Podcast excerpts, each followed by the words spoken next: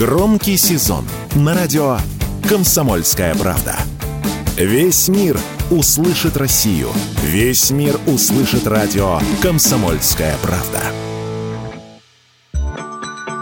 В России вырос спрос на поддержанные книги. По данным маркетплейсов, рост продаж букинистических изданий в первом полугодии составил почти 40%. Как утверждают эксперты, именно интернет-магазины вдохнули новую жизнь в продажу поддержанных книг. Первые опыты продавцов с подобным ассортиментом начались примерно в 2021 году, а в прошлом году на маркетплейсы стали активно заходить крупные и средние букинисты, в том числе и из регионов. Так, например, на Авито из почти 3 миллионов объявлений о продаже книг только 800 тысяч новые издания. Как рассказал радио «Комсомольская правда» директор издательства «От Маргинем» Михаил Котомин, серьезную роль в смещении интереса с новых книг на поддержанные сыграло уменьшение количества новинок, издаваемых в нашей стране.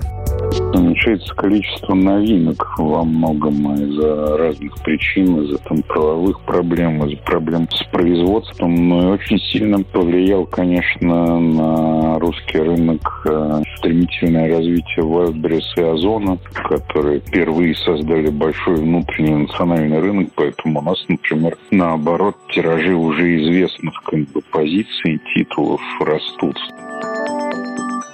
При этом, как только букинистика стала не только элитарным увлечением интеллигентов, а вышла на широкий интернет-рынок, ее смогли распробовать больше читателей. И теперь им стало проще искать какие-то редкие и уникальные книги, которых не найдешь на полках книжных магазинов.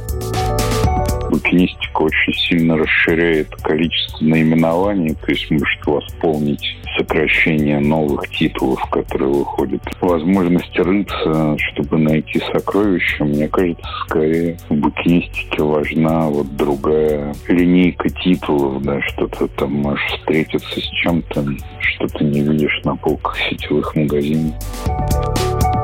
Серьезно выиграла букинистика и на фоне роста цен на книги. За год ассортимент книжных магазинов подорожал на 20%, а до конца этого года он может прибавить еще 15%. Средний чек на книги в этом году составил 1150 рублей.